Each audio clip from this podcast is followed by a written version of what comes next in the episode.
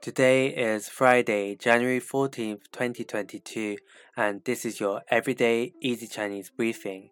大家好，我是林老师, and in under 5 minutes every weekday, you'll learn a new word and how to use this word correctly in phrases and sentences. Today's word of the day is bai, bai, which means white. Let's practice by making different words, phrases, and sentences with bai. The first word is 白日梦,白日梦, which means daydream.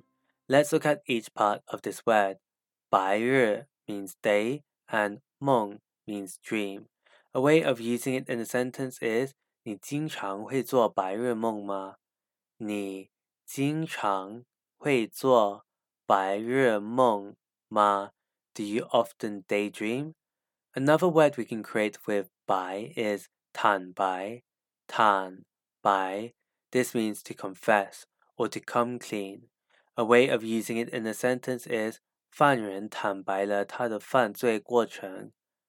犯人坦白了他的犯罪过程。The criminal confessed the course of his crime. Finally, we can create the word 白痴,白痴, which is a noun that means idiot. A way of using it in a sentence is 我不是白痴，我不是白痴。I'm not an idiot. Use this sentence when someone is trying to trick you and you can see through them. Today we looked at the word bai, which means white, and we created other words using it. These are 白日梦, daydream, 坦白, to confess, and 白痴, idiot.